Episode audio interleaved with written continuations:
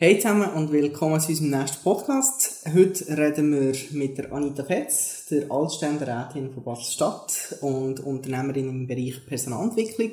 Und ebenfalls zu Gast ist der Stefan Hollenstein. Er ist Präsident der Schweizerischen Offiziersgesellschaft und in der Privatwirtschaft Partner und Mitinhaber von einer Interimsmanagement-Beratungsfirma. Unser heutiges Thema ist Kommunikation und äh, Krisenkommunikation. Ein Thema, wo äh, im Marketing, in Werbung zwar eher selten anzutreffen ist, aber doch ab und zu ähm, als Schwester reinfließen tut. Die beide haben im Moment in euren zusätzlichen Aufgaben neben der Privatwirtschaft sehr Herr Hollenstein als Präsident der Schweizer Offiziersgesellschaft im Moment mit der F35 Kampfjetbeschaffung ein grosses Thema Mut. Anita, Du hast mit dem Quebec-Areal, wo du im Verwaltungsrat sitzt, eine grosse kommunikative Aufgabe. Effiziente und überzeugende Kommunikation. Ziemliche Herausforderung. Welches ist euer anspruchsvollste und der erfolgreichste Moment in der Kommunikation gewesen? Anita, willst du anfangen? Der erfolgreichste mag ich mich ehrlich gesagt nicht erinnern. Eine so, Abstimmung, die du gewonnen hast? Ja, oder so. viele, viele gewonnen, viele verloren. Und das ist ja eigentlich ein bisschen das Gute im schweizerischen System. Mal verlierst, mal gewünscht. Und es äh, sind nicht immer die gleichen. Also wenn ich politisch versuche überzeugen, dann ist es für mich wichtig, dass ich Argumente bringe und nicht Moral. Das finde ich ist heute viel mehr ein Problem. Ich finde, man tut die Leute nicht mehr mit moralischen Appellen überzeugen, sondern mit Inhalt. Und es ist ganz wichtig, zielgruppenorientiert zu reden. Also in einer Sprache, wo man auch versteht, wo die Leute verstehen und wo man auch äh, Klartext redet und nicht so politisch Schwurbel, wie man manchmal so sagt. Die grösste Herausforderung, und die mache ich mich sehr gut erinnern, weil das ist ja meistens ein bisschen schwieriger äh, zu erleben als der Fall. Das ist schon sehr lang her. Da bin ich in einem Stiftungsrat gesehen und dort hat es Probleme gegeben, wo ich eigentlich überhaupt nicht dafür verantwortlich war, aber weil ich eine von den prominentesten da gesehen bin, und das ist halt dann mediale Aufhänger, hat man das vor allem an mir abgehandelt. Und das ist äh, sehr schwierig gewesen, weil in der Krisenkommunikation hast du eine Botschaft zu gut, medial. Eine. Und wenn es komplexer wird, hast du praktisch keine Chance. Also das ist meine Erfahrung. Und größere, komplexere, auch juristische Probleme, die sind immer komplexer als eine Botschaft. Herr Hollenstein? Ja, jetzt bin ich fünf Jahre SRG-Präsident und äh, da hat schon so zwei Eckpunkte, positiv und negativ, glaube ich, da kann äh, als Beispiel erwähnen. Der beste kommunikative Moment war das letzte Jahr. Die Kampfchat-Abstimmung 27. September knapp, ist schon klar, aber es ist ein Sieg. Ich sage immer, Sieg ist Sieg. Das ist ein demokratischer Grundsatzentscheid. Das Volk hat Ja gesagt zu neuen Kampfjets, damit auch zur Sicherheit der Schweiz in den nächsten 30 bis 40 Jahren. Und wenn wir jetzt die ganze Kampagne anschauen, die ja das ganze 2020 gedauert hat, mit dem Abschluss vom 27. September, wenn das also am Nachmittag eine Zeitenpartie war, dann ist es doch ein gutes Gefühl gewesen, eben nach dem Hin und Her, oder? Dann äh, zu wissen, wohl, wir haben es geschafft und äh, eine Grundlage können legen eben für, für die Sicherheit und Prosperität der Schweiz in den nächsten Jahrzehnten. Das ist äh, sicher der positive Teil gewesen. Wir können dann vorher noch einmal sagen, eben was, was die Argumente und Elemente sind, um, um auch für das nächste Campaigning noch besser zu überzeugen. Äh, der negative Aspekt war gerade am Anfang gewesen, von der Kommunikationsseite her. Nach über drei Vierteljahren hat es äh, in den Medien ein Thema gegeben, Offiziere meutern gegen die Verbandsspitze. Und zwar hat das einen Zusammenhang mit der finanziellen Schieflage von der SAG damals. Wir sind knapp in der Kasse gewesen. Ich habe leider dort äh, vom äh, Vorgänger, ja, einen Verband übernehmen, wo halt das Geld ausgibt für Kampagnen vor allem. Wir haben wirklich keine finanzielle Reserve mehr gehabt. Und das Unschöne war, dass ein wichtiger Teilverband, kantonal, wir sind ja sehr föderal organisiert, ähm, dann einen offenen Brief publiziert hat auf der Homepage, auf ihrer eigenen. Und das hat natürlich einen riesen Wirbel gegeben. Der Blick ist darauf losgetreten und dann, das war unmittelbar von der Delegiertenversammlung wo wir gerade auch noch Mitgliederbeiträge erhöht haben oder haben Willen erhöhen. Und da bin ich wirklich gefordert gewesen. Das ist dann auch gegen einen persönlich gegangen, oder? Ja, der, der Laden hat im Griff, jetzt haben sie gerade angefangen, was machen sie? Da hat man zuerst einmal auch intern müssen beruhigen, deeskalieren, aber auch extern natürlich müssen zeigen, welche Massnahmen greift und wie man jetzt vorgeht.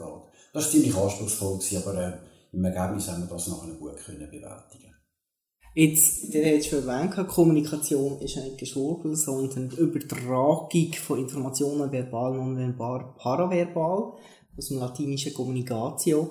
Ähm, beide grosse Aufgaben im Moment, ähm, wo viel Kommunikationskunst beherrschen. Herr Wollenstein, wir machen jetzt so ein, ein abwechselndes Spiel. Wir fangen zuerst mit Ihnen an. Mhm. Ähm, eben, Sie haben es gesagt, Sie haben als SOG-Präsi einige Herausforderungen in der Vergangenheit gehabt, aber die kommen ja jetzt auch noch. Man freut sich ja immer auf morgen. Ähm, Abstimmungen rund um Beschaffungen haben ja in den letzten Jahren an Popularität äh, verloren. Inwiefern sehen Sie die grösste Herausforderung rund um künftige ähnliche Abstimmungen? Ich würde sagen, es hat an Popularität verloren, die Beschaffungen. Im Gegenteil. Das Volk gerade, geht dann eben, wenn es zu militärischen Abstimmungen geht, eben vielfach gerne turnen. Wir haben ja nicht so viel diesbezüglich. Aber das Problem ist, dass, äh, dass Bedeutungs- und Informationshoheit, denke ich, müssen gewinnen, oder? Also es ist, in den letzten Jahren haben wir, glaube so ein aus militärischer Sicht, aus VBS-Sicht, haben wir eigentlich erst in eine Kampagne investiert oder angefangen, also unmittelbar von der Abstimmung, vielleicht drei bis sechs Monate. Das liegt einfach nicht mehr drin. Also wir brauchen viel einen grösseren Vorlauf. Wir müssen einem Volk, wir müssen eine Zielgruppe, das ist ganz ein wichtiger Aspekt, auch eine Lehre vom letzten Jahr, viel besser können erklären, warum es eine bestimmte Beschaffung braucht. Oder es gibt, letztes Jahr um 6 Milliarden gegangen, wir haben Corona-Zeit und da ist jeder mit sich selber beschäftigt Wir haben wirklich auch wirtschaftliche Probleme gehabt, im Gewerbe, aber eben auch individuell. Und da können sie nicht mit 6 Milliarden einfach äh, ja, kommen und, und hoffen, oder, dass das Volk dann vornherein Ja sagt. Wir müssen viel, viel mehr Basis, aber viel mehr erklären, warum es die Beschaffung braucht. Volk ist nicht primär gegen die Armee. Die Armee hat immer einen riesigen Rückhalt. Aber das Beschaffungsprojekt, also etwas abstrakt zum Flüger, oder, in dieser schwierigen Zeit, da braucht es mehr. Und wir haben die Lehre daraus gezogen, wir haben einfach gesagt, wir machen es ein bisschen so. Ja, wir dürfen auch von Länger lernen, oder? XOA macht ja seit 30 Jahren etwas Gutes. Sie haben eine permanente Geschäftsstelle, sie sind permanent dran, sie tun das Thema immer behandeln. Wir können nicht immer erst dann, wenn es dann eben kurz vor einer Abstimmung machen wir das Gleiche. Wir haben gesagt, jetzt bilden wir eine Allianz, bilden, tun uns besser vorbereiten für künftige äh, Kampagnen, machen eine permanente Geschäftsstelle, tun das breit abstützen, möglichst politisch breit abstützt auch, mit der Mitte und der rechten Seite. Vielleicht macht er auch von der Linken jemand damit, oder? Und, äh, und so sind wir besser vorbereitet. Also das ist das Ziel, oder? Mit guten Argumenten, Sinnhaftigkeit können zu erklären von einem so einem schwierigen, komplexen Beschaffungsprojekt. Da hoffen wir, dass wir das das nächste Mal besser und deutlicher auch können machen können. Eben gerade, Sie es angesprochen, eingangs, geht ja dann um den Typenentscheid das nächste Mal. Leider ist jetzt halt so, vermutlich, wenn äh, die Abstellung dann die Initiative zustande kommt. Und dort wollen wir einfach dann deutlich gewinnen und nicht einfach nur knapp. Jetzt, Anita, tun wir es mal drehen. Wenn du jetzt Kommunikationsfachfrau wärst und den Auftrag hättest, ähm, wie würdest du Kommunikation in diesem Bereich verbessern? Also ich würde dem Herrn Rollenstein zuerst einmal sagen, dass das knappe Gewinnen, das ist der Viola Anherd-Effekt gewesen. Ohne hätte er nicht gewonnen. Ähm, weil, das ist im VBS nie wirklich angekommen oder äh, im, im Umfeld. Sie haben richtigerweise gesagt, die Leute sind für eine Armee. Ich übrigens auch. Aber die Sicherheitsanalysen, die aus dem VBS kommen, die überzeugen nicht mehr in der heutigen Zeit. Also man kann fast nicht erklären, warum muss die kleine Schweiz, die umringt ist von befreundeten NATO-Ländern, warum muss die so viel Geld in eine Luftverteidigungsabwehr stecken? Ich habe immer gesagt, ich würde mich sicherer fühlen, wenn wir die 6 Milliarden in Cyberabwehr tun.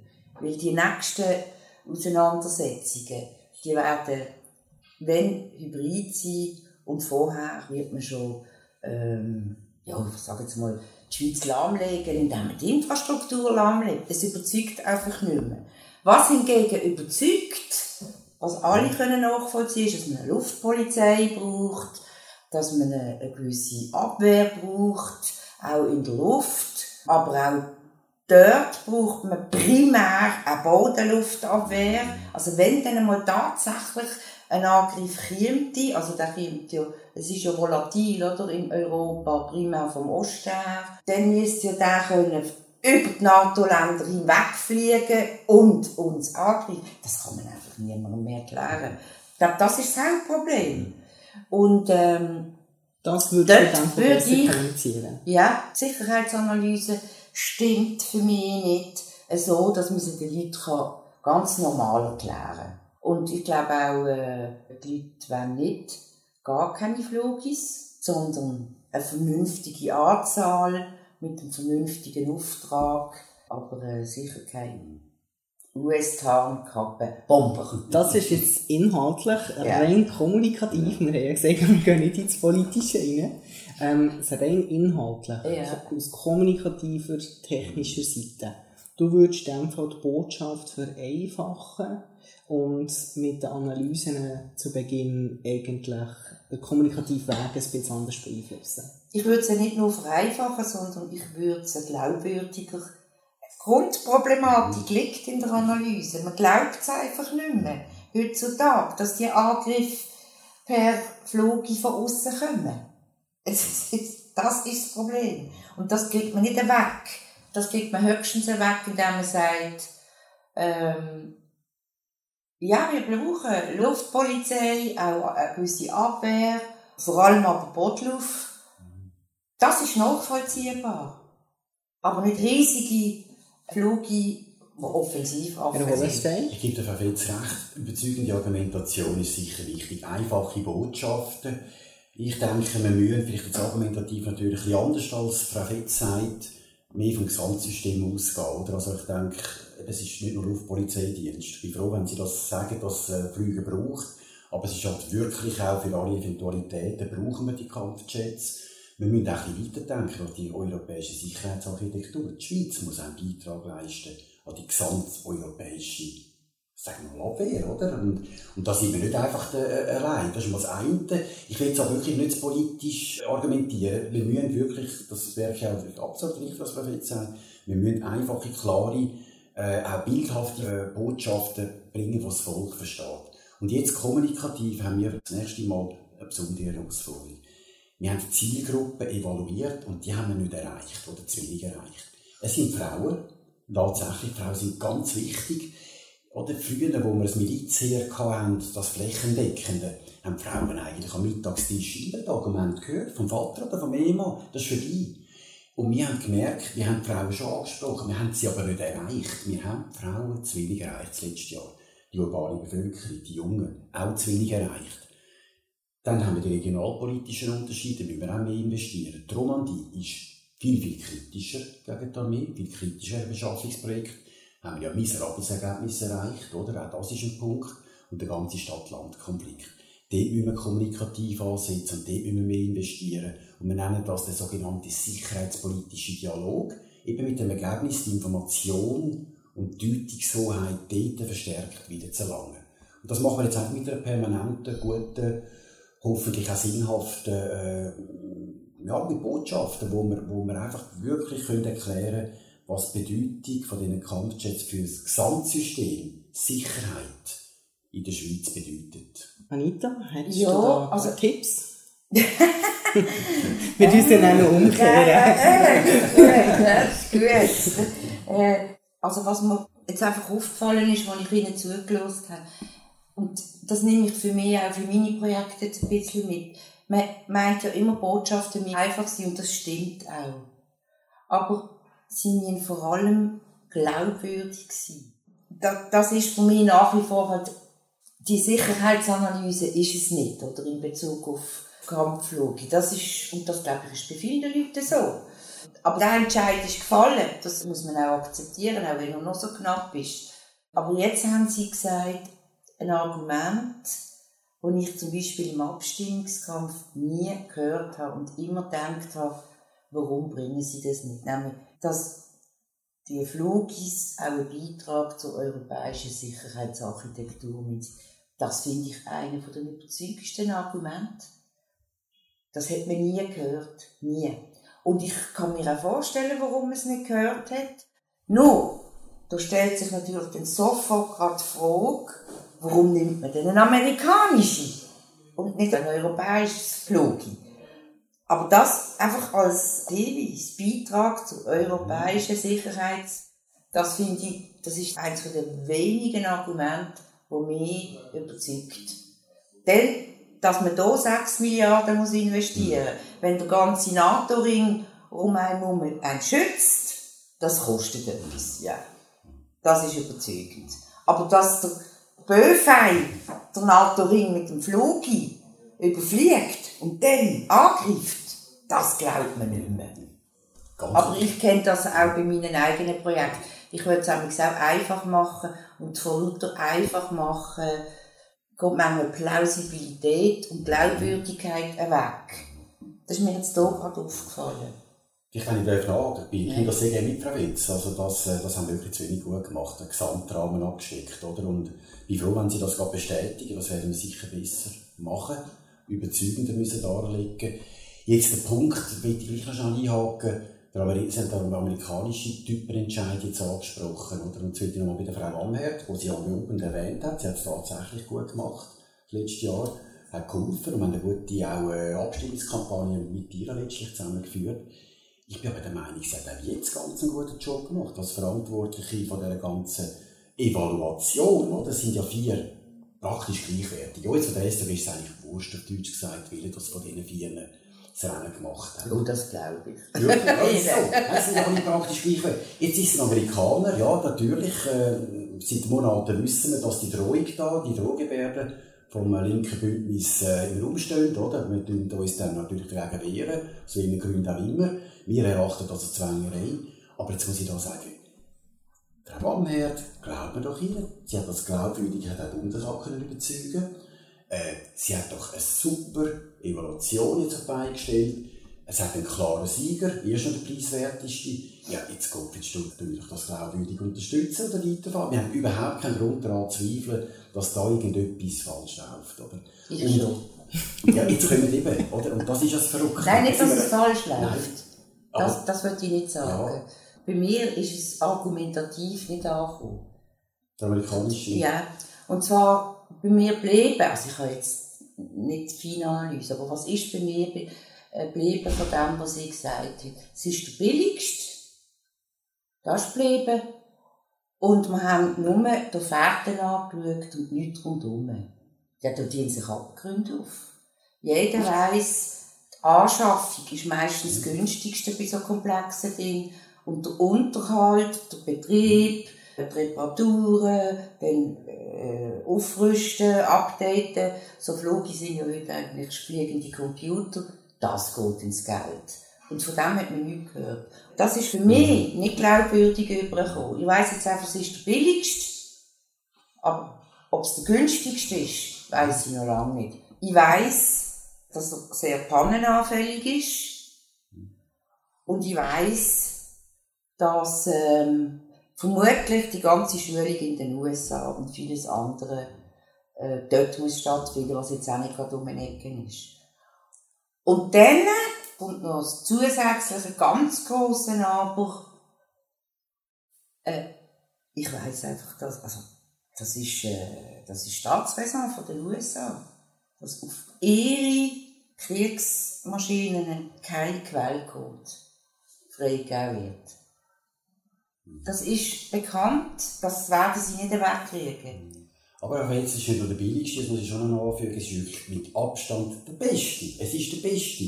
Und man hat ganz klare Kriterien festgelegt, Wirksamkeit, Unterhalt übrigens, was jetzt in Zweifel ziehen, Kooperation und Offset. Das sind die vier wesentlichen Kriterien. Mhm. Und wenn ein Typ so klar abschneidet, dann muss Frau Amherd einfach wirklich die, und übrigens von Experten, seit drei Jahren, festgelegte Kriterien eins zu eins halt wirklich so akzeptieren.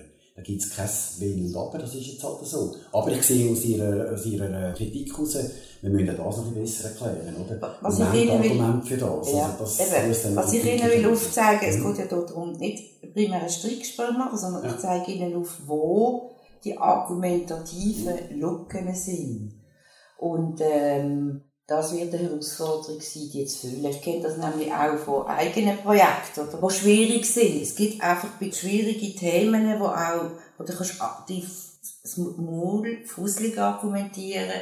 Du kriegst es nicht an, dass dir die Leute einfach glauben, weil du kannst es nicht beweisen. Also Quellcode ist so etwas. Das weiß man einfach. Gutes Stichwort, Anita. Ja. Dass wir fair bleiben, tun wir jetzt einfach switchen. Ja, genau. Und zu deinem Projekt. Ja. Ich wollte gerade eigentlich den Übergang machen. Bei uns, beim, äh, beim Kleinbeck, also das ist äh, ein komplexes Projekt, könnte ein tolles neues Quartier werden, das im Kleinbasel am Rhein ist. Einfach um es ganz kurz zu skizzieren, ist ein Industrieareal von, äh, seit 150 Jahren von der chemischen, ist früher außerhalb von der Stadt gewesen, heute ist das mittendrin.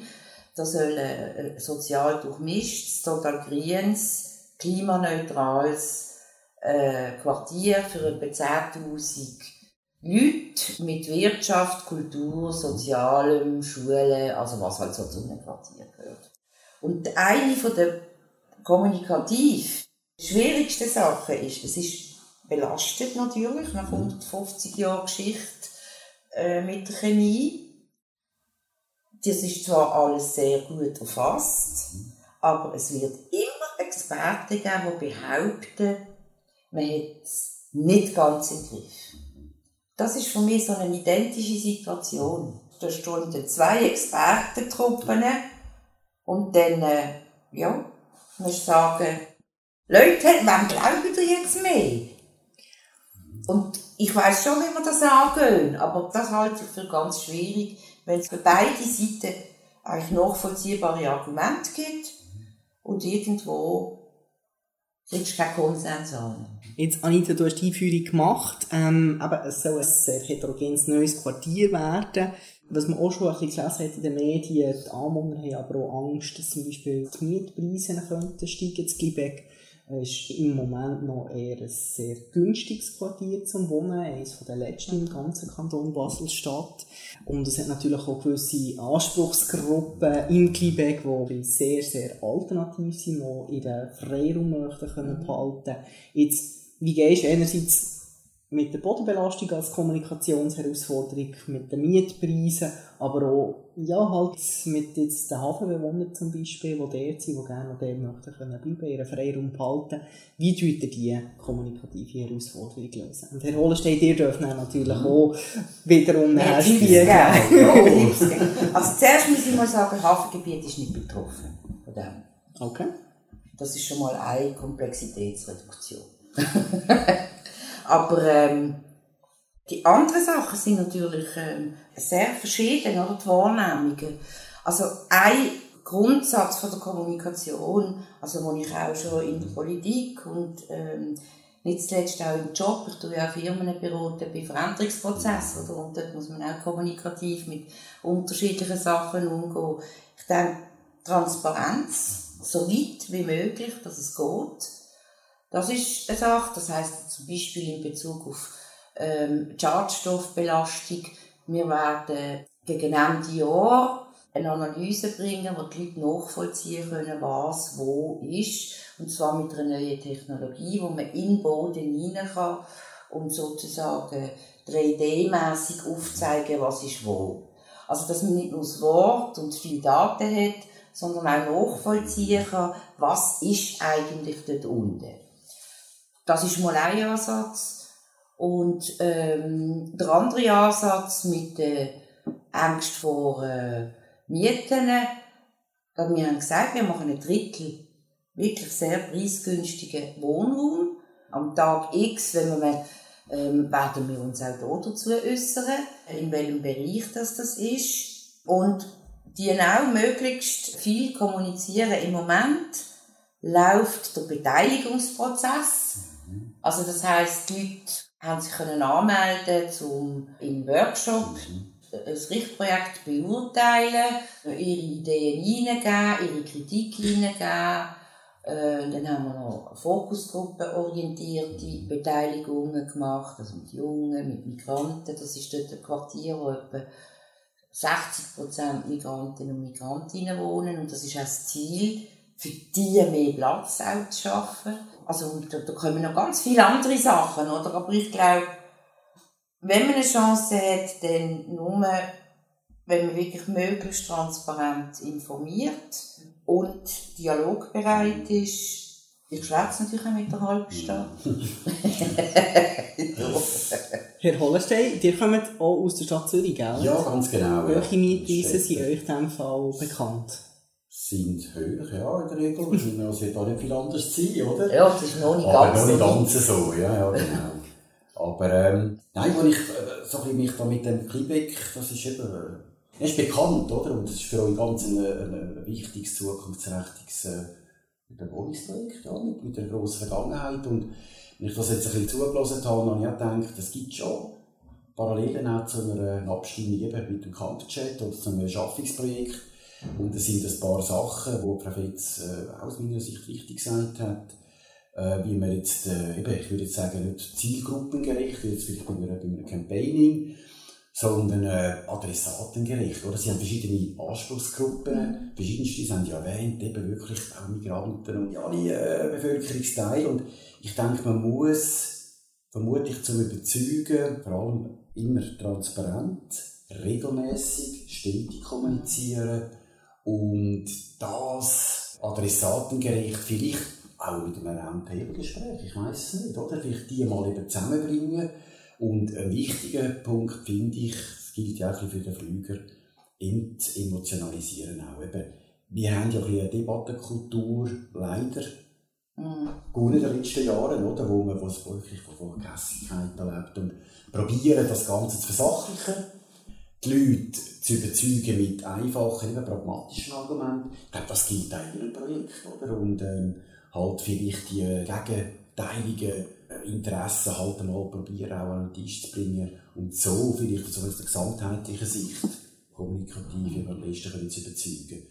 Oder ich weiss jetzt nicht genau, welche da die, die, im Moment zumindest, die gegensätzlichsten Pole sind, dass man vielleicht mit denen anfängt und, und die probiert an den Tisch zu äh, noch mehr zu überzeugen. Oder ob es etwa gleichwertig ist, oder? Das, äh, das ist mir jetzt nicht ganz bekannt. Aber das fände ich jetzt noch wichtig, Es aus, sind- äh, aus außenstehender Ja. Sicht. Ja, es sind verschiedene Gruppen und eben auch Zielkonflikte. Man muss natürlich auch ehrlich sein. Es gibt auch Zielkonflikte.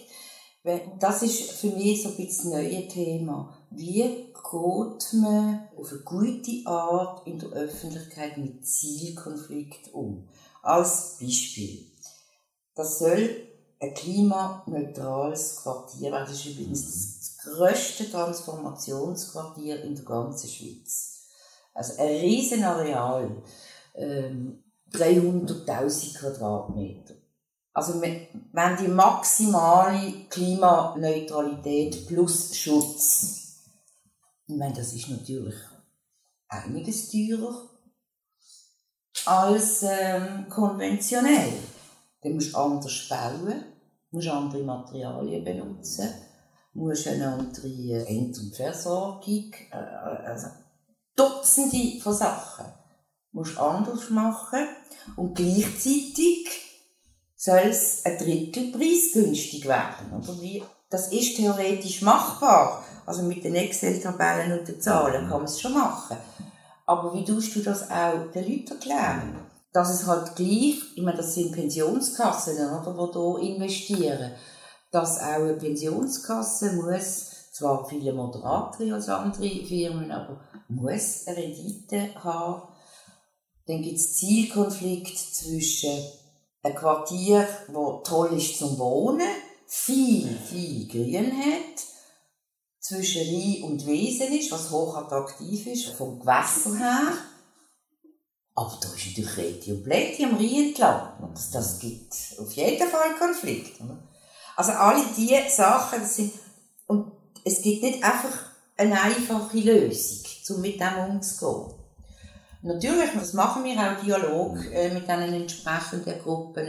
Das mache ich sowieso gerne mit Leidenschaft. Ich, auch mit dem grössten Gegner. Also, das finde ich auch das Tolle an der Politik, dass man mit wirklich allen Leuten muss können reden Aber es ist nicht einfach, mit Zielkonflikten umzugehen. Das wird zunehmen. Die Zielkonflikte werden generell zunehmen.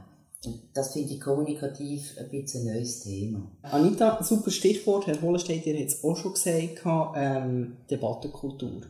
Seit Trump ist die ja ziemlich flöten gegangen in den USA. Es ist äh, sehr peinlich, was dort abläuft.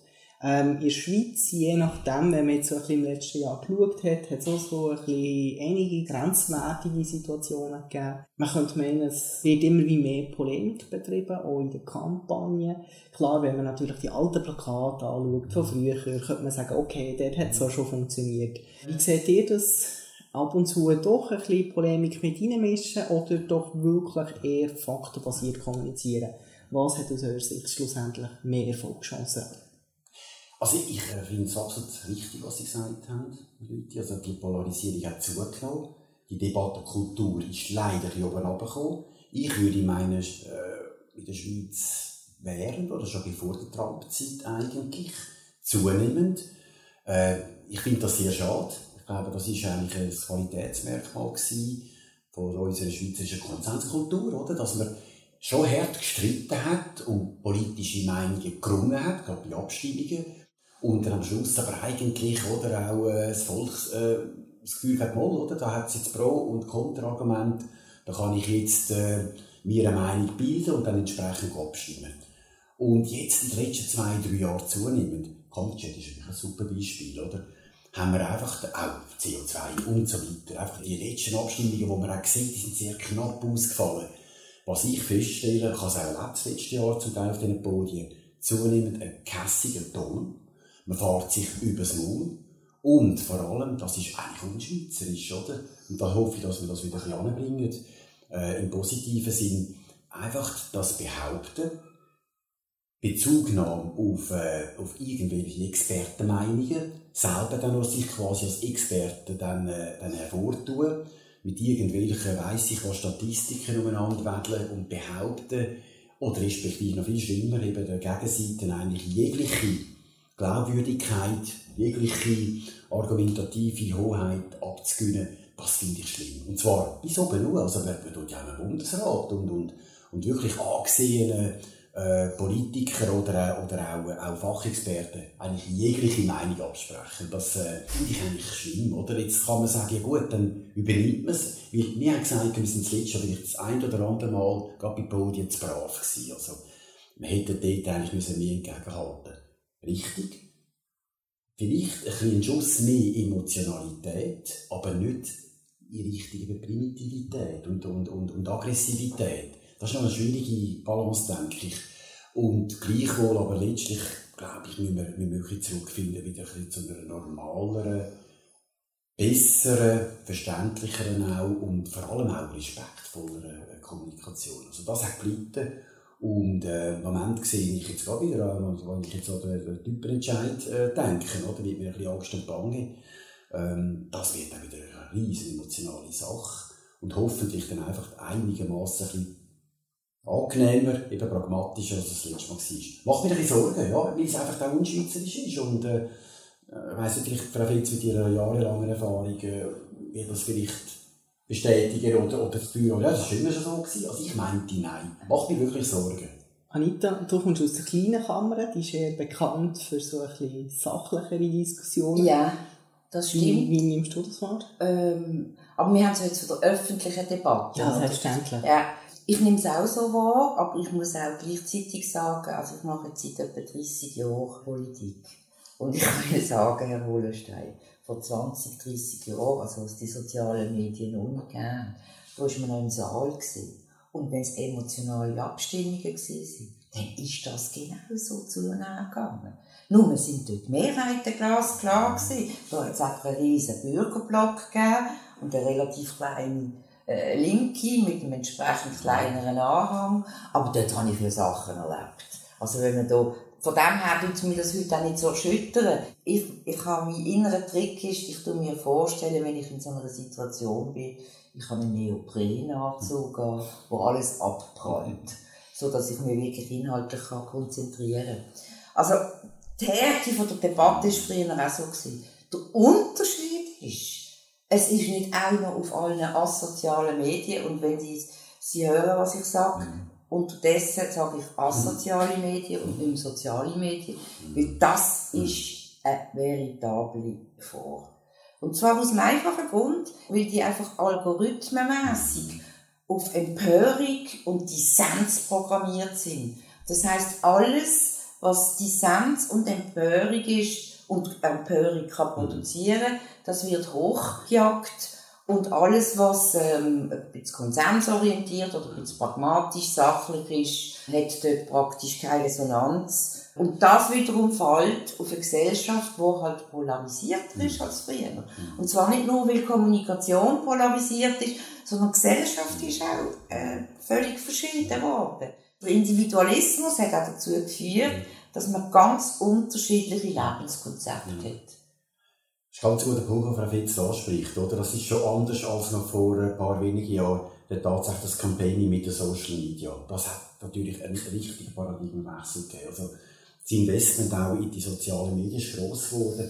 Und was ganz schlimm ist, vor allem vielleicht ergänzend zu dem, was ich gesagt habe, Fitz, oder? Es ist halt so, dass die Communities dann eigentlich noch ihre Meinungen eben bewirtschaften, das andere gar nicht mehr an sich heranlassen, oder? Und da gibt es natürlich wirklich eine ungute Abgrenzung. Und das ist ganz ein grosser Unterschied zu früher, oder? Es findet auch weniger Durchmischung von den Meinungen statt. Und dann sind wir natürlich eben dann gleich mal bei den Verschwörungstheorien auch zum Teil. Also man tut dann das so fest bewirtschaften. Andere Meinungen sind schon gar nicht mehr gefragt. Die gibt es ja gar nicht. Dafür tut man dann die eigenen Argumente eben hoch pushen wo man muss sagen, das kann es ja nicht sein, oder? das ist völlig ungesund und eigentlich auch nicht demokratisch. Das ist wirklich ein, ein Aspekt, wo, wo man nicht gut findet und äh, ja, gefällt mir eigentlich gut, was ich gesagt habe, die Antisozialen, es ist wirklich antisozial, ja. oder? Die Frage ist einfach, wie werden wir dem her, oder? Mitziehen wollen wir, gerade jetzt im Hinblick auf andere äh, kommende Kampagnen, aber vielleicht auch probieren, auch über, ähm, oder einfach den Grundsatz so bleiben, mit guten Argument zu überzeugen, und vielleicht probieren halt Gegenseite äh, zu erreichen und noch mehr abzuholen. Wobei eben, das wird eigentlich zunehmend noch schwieriger und treibt natürlich dann zur Polarisierung. Ja, also da, ich bin da relativ pessimistisch. Wenn es nicht gelingt, die Monopol, das sind ja auch amerikanische oder chinesische Monopol, zu regulieren, auch äh, zu zerschlagen. Also ich habe in der Volkswirtschaft noch gelernt, das Schlimmste für die Marktwirtschaft sind Monopol. Heute mhm. ist das der Standard geworden. Äh, also wenn das nicht gelingt, dann sehe ich relativ schwarz. Weil jede Gruppe sieht nur noch sich. Und dann kommt natürlich noch das gesellschaftliche Leben, das heute viel bunter ist. Früher hat man in Verein verkehrt. Also zum Beispiel in Basel bist du noch in Clique gesehen. Da hat es vom Böstler bis zum Direktor in der Männerklicke alles gehabt, in der mhm. Frauenklicke oder in der gemischten auch. Oder andere Vereine, das ist heute nicht mehr so. Und dann ist die Frage, wo ist eigentlich der öffentliche Diskussionsplatz, wo sich Leute unterschiedlicher Art noch begegnen. Aber mit dem muss man ja umgehen. Mhm. Das sehe ich auch so bei allem Zwischenmenschlichen, wo wir ja miteinander zu tun haben, gibt es auch immer wieder Krisen, Katastrophen. Es fängt immer bei der Kommunikation an. Ähm, verhindern kann man es nicht, aber eingrenzen oder zumindest versuchen, ein bisschen äh, unter Kontrolle zu bringen kann man es. Und was sind eure drei Tipps, entweder mit Journalisten oder in der Öffentlichkeit, in der Krisenkommunikation, möglichst äh, Schaden zu begrenzen oder Schaden äh, einzugrenzen? Es kommt halt sehr auf die Krise drauf an. Also wenn es ähm, irgendetwas ist, wo... Also nehmen wir momentan Alena Baerbock. Das ist jetzt gerade aktuell, oder? Mit dem Lebenslauf und dem Buch und so. Also da gibt es nichts anderes als rasch anstehen und sagen, äh, sorry, offenbar jetzt zu wenig Leute rundherum gehabt, die das gecheckt haben, oder? Dann ist das bewältigbar. Wenn man lang wartet und immer noch stückchenweise etwas zugeht, dann wird einfach die Sache viel grösser. Es gibt aber auch Krisen, die so komplex sind. Vor allem juristisch gibt es Probleme. Es gibt vielleicht geschäftliche Probleme noch parallel dazu, die damit verhangen sind. Also du hast eben nicht nur eine Botschaft, um etwas zu erklären, sondern du musst vielleicht drei, vier Botschaften haben. Da habe ich heute ganz eine fatalistische Haltung. Keine Kommunikation. Weil du kannst nur verlieren. Und wenn du schon verlierst, dann kannst du wenigstens Geld sparen. Herr Hollenstein? Ja, ich ergänze dem, was Frau Fetz gesagt hat, es ist absolut richtig. Es ist jeder Fall natürlich anders. Das muss man dann äh, wirklich in konkreten Krisenfall anschauen, wie man vorgeht. Aber es gibt schon ein paar Sachen, vielleicht gerade im Umgang mit den Medienschaffenden, oder, wo wir ja beide sehr viel zu tun haben. Also, das ist auch Präsident SCG, ist mir auch der Sprachrohr ja, Vertrag in der Gesellschaft muss anstehen. Und was ich gelernt habe in den letzten fünf Jahren, meine Erfahrungen mit den Medien schaffen, das ist halt schon ganz wichtig, gerade in einem Krisenfall, oder? Ich denke, gibt es so der ein oder andere Grundsatz, den ich mir ein bisschen beherzigt habe. Der erste ist so, ähm, einfach einen vertrauensvollen Umgang mit den Medien pflegen, so gut es geht. Ich weiss, negative Geschichten sind interessanter als positive, aber gleichwohl, oder, man kann mit den grossen Medienhäusern doch einen vertrauensvollen Umgang pflegen, indem man vielleicht auch mal, immer ein bisschen das ne, mit den Journalisten, oder? Man kann ja auch mal ein bisschen eine Story bringen, vielleicht mal ein bisschen ein Narrativ geben, so wie heute Neudeutsch sagt, oder? Man mal meint vielleicht das, am anderen mal das. Das gibt einfach auch, äh, ja, es zeigt ein bisschen, oder, äh, dass man gegenseitig sich da informiert, dass man auch ein bisschen berichtet, oder, was etwa läuft. Und vielleicht am einen mal ein bisschen mehr gibt und dafür am anderen das nächste Mal ein bisschen mehr. Das hat sich eigentlich auch recht gut bewährt, oder? Dann sind es vielleicht im wirklichen Krisenfall, wenn sie sofort kommen und man nur, nur im Reaktionsmodus ist, vielleicht auch ein bisschen gnädiger. Das ist mal der eine Punkt. Ich aber, ja, ja. Nein, also Sie, wenn Sie kennen, nein, eine gewisse, eine gewisse, eine gewisse, äh, eine gewisse Zurückhaltung ist gleich da. Es gibt natürlich ein paar andere Sachen. Dann haben Sie noch keine wahrliche Krise Nein, nein, nein, nein, nein, Jesus Gott, nein, und, also, lassen wir es. Nein, aber das lässt mich allein nicht verwetzt. Das, Ja. ist, das ist schon so. Nein, wichtig ist im Krisenkommunikationsfall mit den Medien nicht scheibchenweise, sondern das Ganze auf den Tisch legen, oder? Ich glaube, das ist ganz ein wichtiger Grundsatz. Der dritte, den ich würde anfügen ist, möglichst sachlich Fakten bringen, nicht nur emotional werden, auch nicht nur äh, mit dem Finger zeigen, das ist ein ganz ein wichtiger Punkt. Das tut sich ein bisschen eindämmen. Es ist einfach ein Teil, wo man die Krise ein mit bewältigen kann.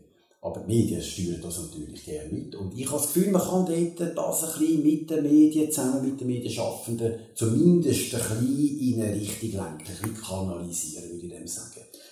Nicht, dass es dann wirklich einfach ganz so 100% auf reinpresst und man nur im totalen Reaktionsmodus ist. Also man muss ein bisschen eben agieren und nicht nur reagieren.